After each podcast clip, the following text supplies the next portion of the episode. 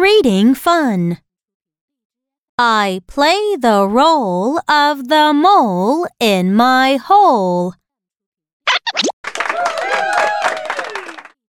I play the role of the mole with my pole. In the role of the mole, I go to my hole with my pole. Now read with me.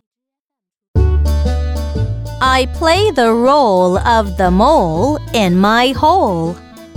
I play the role of the mole in my hole.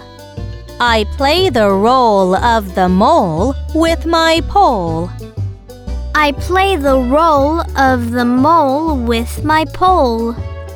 In the role of the mole, I go to my hole with my pole.